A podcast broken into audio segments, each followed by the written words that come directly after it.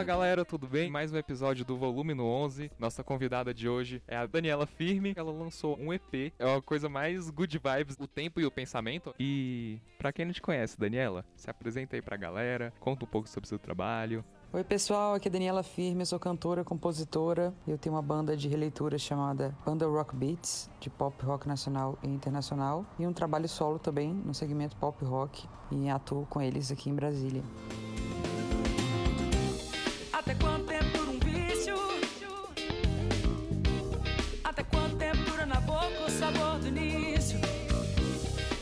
Daniela, o que, que você diria que fez assim pra entrar nesse mundo da música, do jeito que você entrou de gravar uma música mais calma, mais tranquila, mas com alguns elementos assim de uma guitarra distorcida? Eu senti que nas suas músicas você tinha várias coisas, digamos assim, não é muito comum você ter nessas músicas mais calmas, porque você experimentou um pouco com guitarra, tem até um solo naquela última música. Voltando pra casa. Voltando pra casa, exatamente. te imaginando dormir?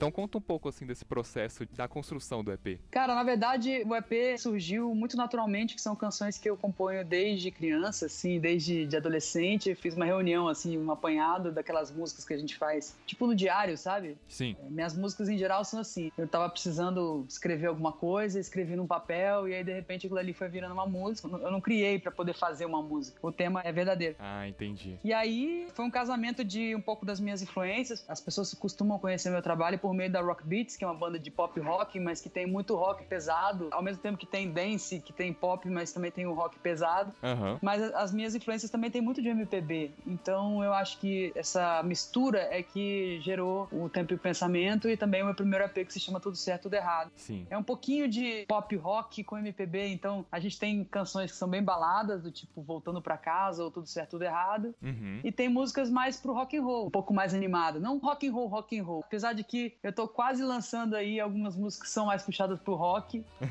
um pop rock. É, eu acho que tem que ter essa influência pop mesmo. Primeiro que é uma coisa que é a minha cara, e segundo que eu acho que é a preocupação de comunicar, sabe? É o lance de o arranjo tá a serviço da canção e não o contrário, porque às vezes a gente compromete a canção querendo botar muita coisa ali, botar muito elemento. Ah, eu quero que seja rock and roll. Entendi. Acaba que desvirtua. Tem que ter a ver, sabe? Foi isso que eu achei interessante, porque eu ouvi, tem uma coisa meio. Não sei se é eletrônica no começo, uns sons assim diferentes.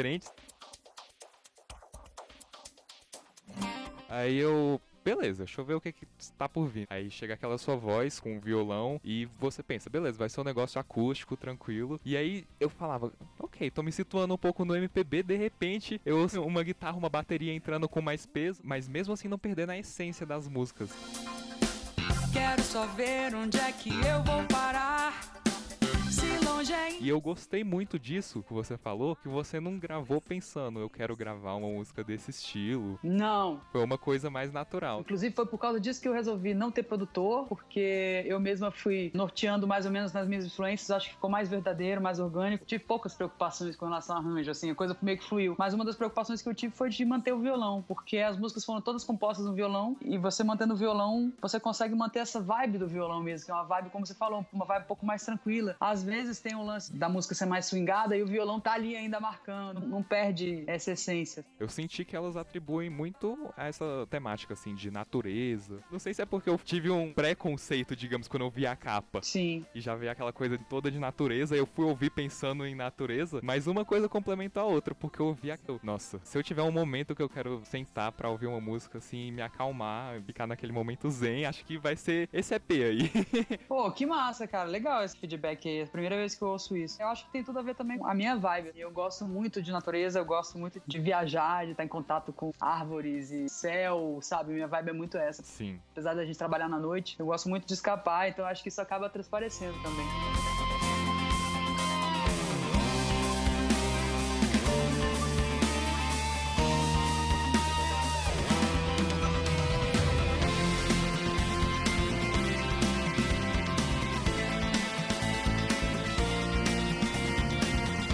Você teve esse interesse assim de vou pegar um violão pra começar a trazer o que você escrevia no seu diário? Era um diário literalmente? É, eu mantinha um diário. Eu acho até que se eu mantivesse o diário ainda, isso ia me ajudar a continuar compondo. Aham. Porque eu componho hoje com muito menos frequência. Eu acho que eu ia escrevendo no diário e a coisa ia fluindo. Como naturalmente eu toco violão, acabava que, opa, isso aqui pode dar uma música, pode dar um refrão. E a coisa ia meio que formatando. Eu não tenho muito perfil de ficar lapidando muito letra. Ela é muito como ela saía mesmo. As músicas foram saindo assim muito naturalmente. Agora eu te perguntar desse outro lado que você citou, que você toca com o Bruno Albuquerque e o Macarrão. Sim. Como é que você se identifica, digamos, com dois sons diferentes? É natural ter essa transição entre uma coisa e outra? Ou você se sente separado, assim, ah, agora eu tô cantando um rock e sua mentalidade, tipo, tô cantando em inglês, é uma coisa diferente, e agora é uma coisa mais introspectiva, talvez, assim, mais pessoal, que eu tô cantando em português, minha música, minha composição. Cara, sabe que não? Eu toco com os caras há muitos anos, a gente tem uma sintonia musical. E é engraçado porque a Rock Beats ela é uma banda muito eclética. Então, tem pessoas que conhecem a Rock Beats pelos pubs. Então, por isso que eu falei, assim, às vezes a pessoa tá acostumada a me ver cantando um Led Zeppelin ou, ou Metallica,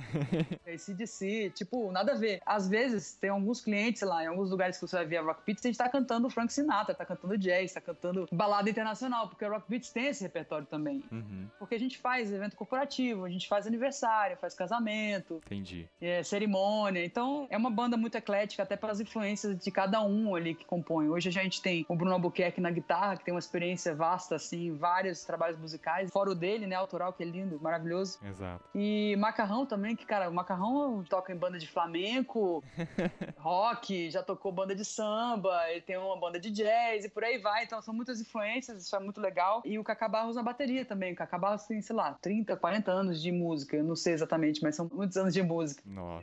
Não tinha como não ser uma mistura no final das contas. É, e eu fiz questão de trazer isso. O Kaká, na verdade, o Kaká não participou do processo de composição, porque Aham. o Kaká entrou na banda depois, mas ele começou a fazer parte do show. Então, como quem gravou a bateria foi o Nelson Guimarães, que é o Nelsinho, que tocou 10 anos com a Rock Beats, antigão da Rocks. Nelsinho que fez as gravações e a gente também tinha uma sintonia enorme no palco, na vida, e, e acabou que a coisa vai fluindo. E aí depois o Kaká assumiu a bateria, depois que ele entrou na banda. Eu acho que o lance de você fazer um trabalho com uma galera que você conhece, que tem as influências parecidas com a sua e que possa somar também, fora o lance de respeitar, porque eu me senti muito tranquila pra não ter um produtor, porque eu falei, ó, gente, vamos ver aqui o que vai dar, e eu ouvi a opinião de cada um, cada um dava uma contribuição, dava uma sugestão, tem coisas ali que foram ideias de um, de outro, e eu falava assim, ó, só quero ter o poder do veto. Ah, Então a coisa vai indo. seu nome que tá no projeto final. É, exatamente, exatamente. Dessa forma a coisa fluiu muito rápido. E antes de você citar que você mesmo produziu e com a ajuda dos seus companheiros de banda, eu já ia falar, antes de você citar tudo isso, eu ia falar, cara, ficou muito legal a produção. O som, assim, cheio, sabe? Completo mesmo. Eu ouvia o EP e ficava, tipo,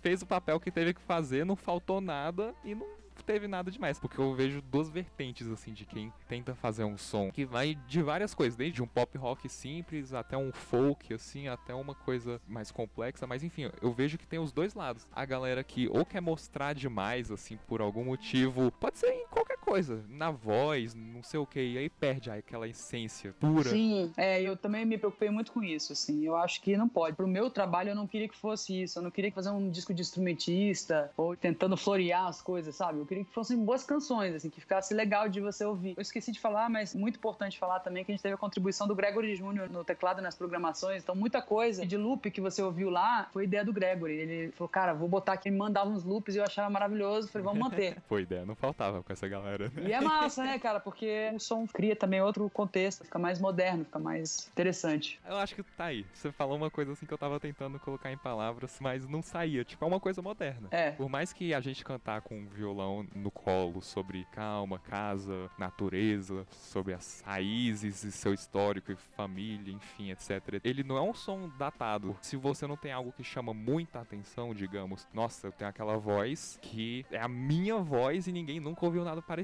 Nossa, eu tenho uma técnica de violão espetacular e por isso que vai dar certo o EP. E eu senti que era tipo uma mescla de um pouco de tudo. É, eu quis focar nas canções, cara. Eu quis focar em fazer uma música legal, assim, de ouvir, que não chamasse atenção de mais nada, sabe? Pronto, exatamente. E até é um pouco difícil, porque tem um papel também de frear um pouco cada um, entendeu? Sim. Às vezes é difícil cortar alguma coisa que talvez estava antes e você agora tem que falar, tipo, É, ó, vou exato. ter que deixar você ir. Um pouquinho menos aqui, um pouquinho menos ali. Porque ninguém quer. Na verdade, eu não queria que ficasse muito floreado. Mas são canções também que tem, se você for reparar, apesar da gente estar falando muito de simplicidade, mas eu digo porque eu tava lá mexendo nos projetos dos discos, as músicas têm mais de 48 canais. A mais simples que tem lá tem 48 canais. Nossa. Tem uma que tem, acho que são nove canais de guitarra, mas é que pra você ouvir aquele som de guitarra mais simplificado, você tem que ter um- uma guitarra fazendo uma coisa de um lado, a outra fazendo outra do outro. pulsando, eu posso sentir em mim. E lembrar com toda calma de todas as vezes que você me disse sim. Meu passatempo favorito. Você já abriu palco pra uma galera de Brasília renomada, Paralamas do Sucesso, Capital Inicial, de Ouro Preto, Biquíni Cavadão. Eu queria saber um pouco como é que foi essa experiência de você poder tocar com essa galera. Eu sei que sou um pouco poético demais, mas você acha que alguma coisa diferente emite neles, seja na parte assim de força de vontade, criatividade, ou assim, gosto pela música. O que que tem nessa galera assim que fez tanta coisa na carreira, sabe? Cara, tem muitos fatores aí. Mas eu acho assim, a gente teve a oportunidade de lidar com artistas mais e menos acessíveis, digamos assim. Roberto Gessinger, por exemplo, foi um exemplo de artista menos acessível. Acho que foi o único que eu não tive contato dos que a gente abriu, porque ele sai do show já direto pra van, ele não atendeu ninguém e tal, então foi muito corrido. Eu imagino. Mas todos referências pra mim pra caramba. Eu escutei pra caramba, muito. Tanto o Beto Gessinger quanto o Biquíni Cavadão, o Capital Inicial. Pra mim, o principal, o Paralamas, porque eu sempre fui muito fã dos Paralamas. Enfim, escutei pra caramba toda a discografia. Então foi quase que um sonho você ter se tocado, tipo, caraca, eu vou ter essa oportunidade. Não, loucura. Eu tava muito emocionado. Eu acho assim, o que eles têm em comum, primeiro, pra eu poder ter tido a honra de abrir palco pra eles, eles tiveram generosidade de abrir o palco deles pra que artistas locais tivessem esse show de abertura. Então eu acho que isso eles têm em comum. Eu destaco o Biquíni Cavadão, que eu acho que o Biquíni Cavadão é a banda mais gente boa do século. As outras também foram. Sim. O Capital, por exemplo, nós viramos amigos. A gente virou amigo da equipe do Capital, porque a gente abriu duas vezes o show deles, a gente tá pra abrir a terceira. Que legal. Mas a galera do Biquíni Cavadão não nos conhecia. E eles já abriram o palco inteiro pra gente, perguntaram se a gente quisesse, a gente poderia usar a mesma bateria que eles. Nossa. Eles abriram um painel de LED, que era um painel de LED enorme, de 9 de largura, se não me engano, por 3 de altura. Nossa. E aí foi inclusive o dia que eu lancei a minha música, Tudo Certo Tudo Errado. A gente pôde fazer o lyric video com a letra da música naquele telão, tá até no YouTube. Então, assim, pessoas generosíssimas. E aí o Bruno ainda me chamou pra cantar uma música com eles, que foi Múmias. Eu cantei Múmias no palco junto com o Bruno do Biquíni Cavadão, que é uma música que quem fez com ele foi o Renato Russo. Exato. Incrível, coisa maravilhosa. Eu acho que o que eles têm em comum é essa generosidade, que eu acho que é o que faz o gênero rock brasileiro crescer. Senão a gente vai ficar com as mesmas referências. É alguma coisa que o sertanejo já vem fazendo há muito tempo, assim, se ajudando. Eu acho isso interessante, especialmente essas pessoas que têm muita carreira, passaram por muita coisa. Se você parar pra pensar que se eles não abrissem oportunidade pra alguém abrir o show deles e interagir com outros músicos, é óbvio que eles vão se desgastar e vai virar aquela mesmice por eles estar sempre tendo a, a mesma experiência toda noite, né? Imagina, você ter que tocar quase toda noite, às vezes você toca, sei lá, duas vezes enfim, aquelas coisas de artista que a gente conhece, tocar duas vezes no mesmo dia. É. E aí, assim, eu acho que no final das contas, é a melhor parte do músico de experienciar a música. Você não só experiencia com quem tá ouvindo o seu som, mas você tá experienciando com outros músicos, podendo interagir, eles nas suas músicas, você na música deles. Sem dúvida, cara. Não, e detalhe, a primeira vez que a gente abriu o show do Capital Inicial, o Dinho gravou um vídeo elogiando a banda, que foi super bacana, assim, elogiando meu trabalho. A segunda vez ele tava lá na porta do palco assistindo a gente. Ele fez o story da gente tocando. O Paulo Ricardo, que é uma pessoa, pô, sex symbol dos anos 80. Até hoje, as fãs dele estavam lá, histéricas. Ele abriu o show numa noite que a gente tocou. Uma pessoa que nos recebeu no camarim e eu até percebi que ele era tímido. Ele tava mais tímido que eu. É um ser humano. Você vê que mesmo assim ele tá lá abrindo pra você ali aquele espaço, conversando, trocando ideia. Isso é muito legal, cara. Nossa, eu imagino o que devia ter passado pela sua cabeça, assim, no momento. É loucura, cara. É muito legal. Então, já aproveitando pra perguntar, o que, que você pensava assim, tipo, será que isso tá acontecendo mesmo? Ou enquanto você cantava, não dava aquele nervoso de tipo, eu tô tendo a chance da minha vida, digamos assim, né? Especialmente pros que você era mais fã. Total. Olha, na hora que eu fui cantar com o Bruno, deu um frio na barriga desgraçado. Porque passa um filme na sua cabeça. É uma música que eu escutava sempre, com o Renato Russo cantando, e aí, de repente eu tava lá no palco cantando a parte do Renato. Quando eu olhei pro lado, tinha o Dinho filmando meu show no story dele. e, Caraca, loucura. É muito legal.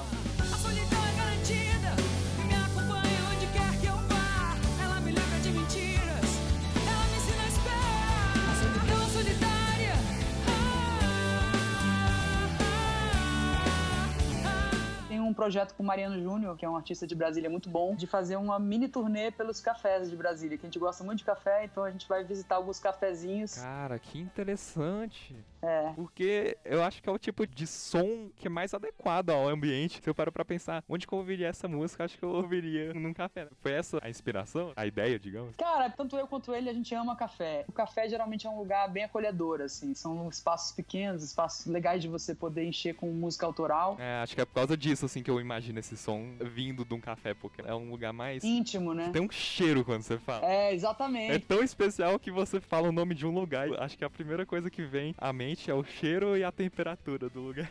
Aquele morninho assim, aconchegante, né? É familiar. Desafio, espero que não desista, tempo de se arrepender.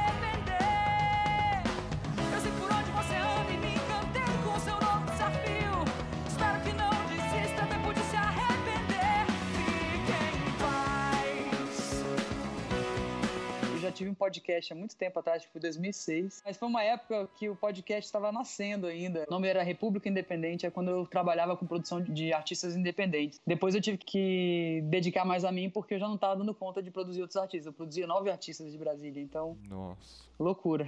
A gente fazia umas metas para evoluir a banda, fazer ela acontecer. Mas foi muito bom, porque foi uma preparação do que hoje é a nossa produtora, que é a Musimix, que cuida da Rock Beats e do meu trabalho autoral. Ah, tá, A entendi. gente tem um escritório físico, tem um carro, tem uma estruturinha para poder fazer a coisa acontecer. Qual é a mentalidade, assim, de você ter uma banda cover, rock beats, você ter seu trabalho solo, assim, mas se tem alguma diferente perspectiva sobre o potencial dos dois caminhos, sabe? Ou você vê os dois como talvez música, os dois talvez como eu participo? Porque geralmente a galera vê o cover como renda pra quem vive de música e o autoral pra potencial renda, mas pelo menos no começo e até o meio, assim, geralmente é só no final que eventualmente pode crescer muito, como mais diversão, como mais realização, sabe?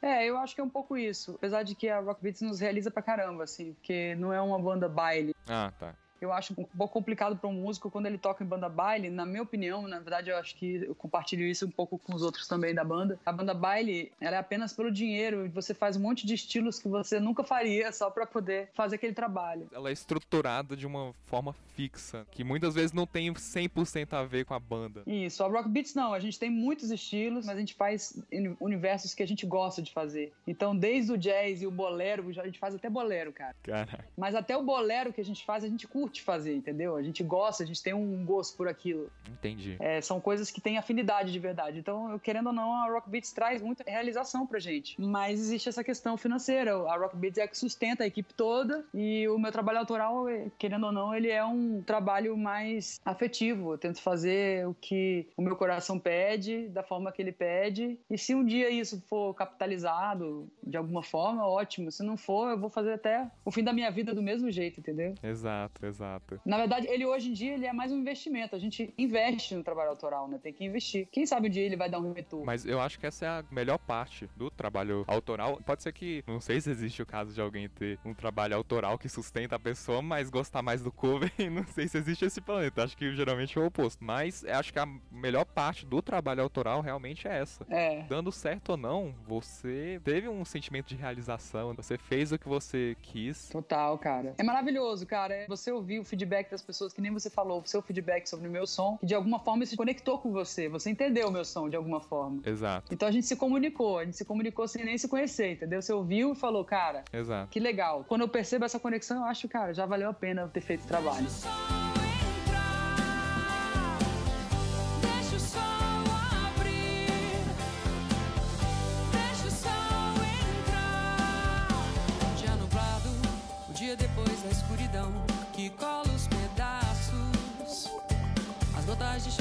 Agora já secar. Como é que é alguém tipo eu que você não conhece? Eu trago essa citação parecido com o Neil Peart, baterista do Rush, que ele tinha muita dificuldade com isso, assim, de lidar com fãs que eram fanáticos, realmente fanáticos pelo som dele e agir como se ele fosse o melhor amigo dele. Mas enfim, o cara não conhecia o fã. É claro que é outro nível, mas se chega alguém assim que eventualmente ouve bastante seu som e se sente muito próximo de você, como é que você lida com a pessoa tipo, nossa, eu quero ser sua melhor amiga, sabe? Não, isso acontece. Eu acho que eu tomo essa relação pra mim, sabe? A gente tem um grupo que a gente chama de grupo VIP, é um grupo de WhatsApp onde eu converso com as pessoas que gostam do meu som e aí a gente meio que se alimenta. Eu falo sobre o meu trabalho pra eles e eles me dão feedbacks, a gente meio que tem uma relação. Porque também, cara, a pessoa que gosta do seu som, ela te alimenta muito. Você se motiva, querendo ou não, você tem que ter algum retorno que não seja financeiro, mas que tem que ter um retorno de que as pessoas estão gostando, que elas querem ouvir aquilo. Então, toda vez que uma pessoa vem e fala pra mim, pô, adorei aquele seu trabalho, adorei aquela música, isso pra mim é um incentivo. Eu encaro dessa forma, é um privilégio. Toda vez que a pessoa vem falar comigo, mesmo que se não fosse pela música, ela talvez nunca fosse seu amigo, de repente, aquela pessoa nunca, talvez nunca fosse sua amiga por afinidade, entendeu? Às vezes a pessoa que gosta da sua música não é uma pessoa que seria seu amigo, mas essa pessoa acaba virando seu amigo pela afinidade musical. Então eu tento lidar dessa forma. Mas isso é ótimo se você para pra pensar. Digamos que se não fosse pela sua música vocês não iam ser amigos, você acabou de criar uma amizade de um jeito novo. Você expandiu seu círculo de amizades, assim, e agora você tem uma nova perspectiva que você não teria se fosse nesse jeito comum de conhecer as pessoas. E é muito legal, por exemplo, teve uma vez que eu tava no mercado, só contando uma história interessante. Eu tava no mercado e, cara, pensa, descabelado, sabe? Aquela situação domingo à noite, você de pijama no mercado. Ah, clássico. Aí, de repente, eu encontrei uma pessoa que falou: Nossa, olha aqui, a Dani, não sei o que, não sei o que. E aí ela me falou que a filha dela gostava muito do meu disco e que ouvia muito a música Menina, uma música que eu fiz, que teve a participação do Milton Guedes na gaita. Sim. E a filha dela escutava no repeat a música o tempo todo. Ela pediu pra eu gravar um vídeo. O nome dessa pessoa é Danuta e a filha dela se chamava Sofia. E aí eu mandei um beijo pra Sofia e tal. E aí depois eu recebi um vídeo da Sofia cantando Menina. Que incrível. A coisa mais linda, quando eu lancei o meu primeiro EP, a Sofia cantou comigo. Eu levei ela pro palco, ela cantou comigo. Nossa. E recentemente eu recebi outros vídeos dela dançando as minhas músicas. Então, cara, quando é que eu ia imaginar que público infantil, sabe? Depois eu fiquei sabendo também que tem outros filhos de pessoas que gostam da minha música. Eu nunca ia imaginar isso na minha vida, entendeu? Isso é muito legal, menina, menina, menina,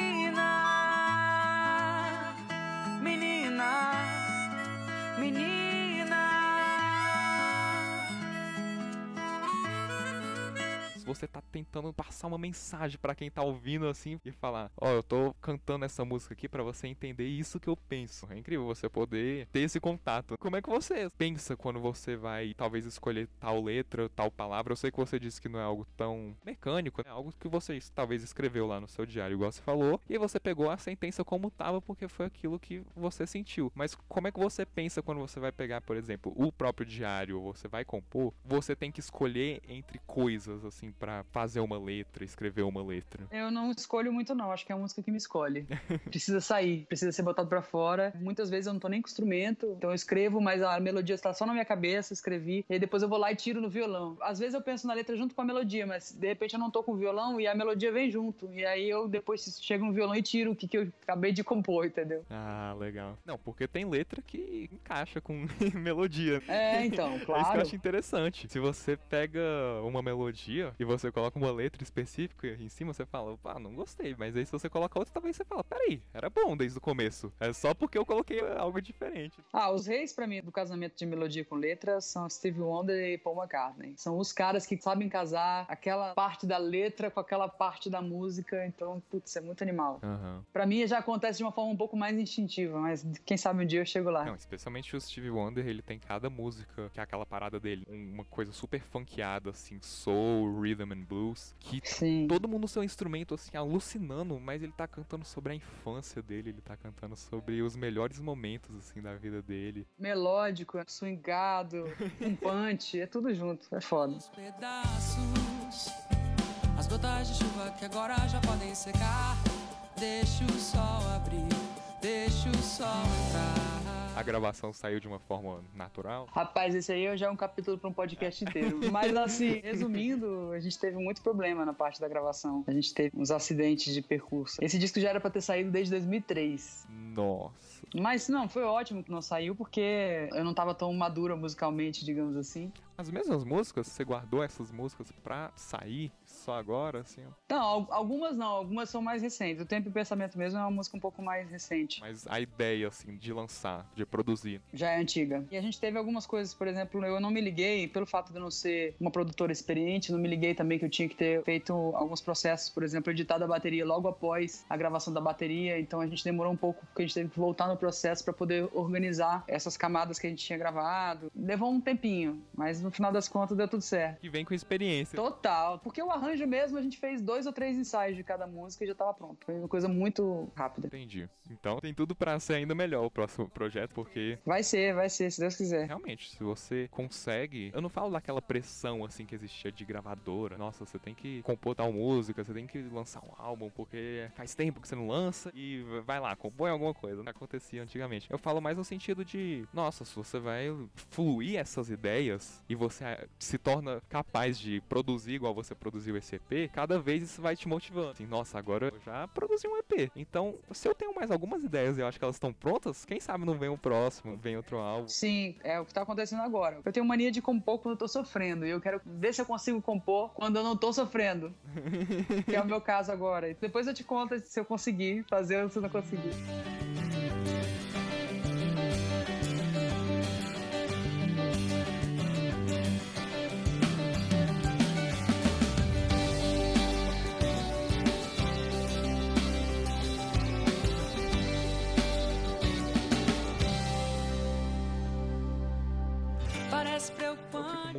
Feliz, assim, de poder saber, de certa forma, o backstage dessas obras finais que a gente vê de artistas. A gente vê o, produto final, mas igual você falou, eu não tinha a menor ideia que desde 2003 tava, essa ideia de produzir o EP tava na sua mente. Tava latente. É claro, né? Prioridades também. A Rock Beats ela nasceu em 2005 e ela começou a tocar em 2005 com frequência. Sim, levou pra uma outra direção. E aí tem um lance também da agenda ser muito cheia. Antigamente eu cantava e produzia tudo. E até a gente assentar que hoje a gente tem outras pessoas fazendo as coisas. Levou um processo, mas hoje a coisa já tá andando. E aí agora a gente tá no momento certo de tocar as coisas. Obrigada pela oportunidade, viu? De falar um pouquinho sobre o meu trabalho pra você. Nada. Legal demais. Obrigada por esse convite. Fico muito feliz e espero ver vocês aí de novo em breve. Anuncia aí pra galera as redes sociais. Bom, meu trabalho tá no Instagram, arroba Daniela Firme, Facebook, procurar por Daniela Firme, tô no YouTube, eu tenho dois clipes já no YouTube, que é o clipe de Tudo Certo Tudo Errado e o clipe de Menina, que eu fiz num pôr do sol junto com o Mito Guedes, muito bacana, lá na Emida do Bosco. Que massa. Então, ah, confere lá pra você conhecerem também a parte de vídeo do meu trabalho. E tem um outro clipe que tá no forno também, que é o clipe de Voltando Pra Casa, que é a baladinha, a última música do disco, do Tempo e Pensamento. Então, confere lá, procura no Spotify, no Deezer, pra conhecer um pouquinho mais. Então, Daniela, a gente fica por aqui. Muito obrigado por esse episódio. Vocês também podem me seguir lá no meu Instagram, jvrvilela, jvrvilla, no Instagram do Volume 11, arroba volume 11, ou até mesmo no site volume11.com. A gente fica por aqui e até o próximo episódio do Volume 11.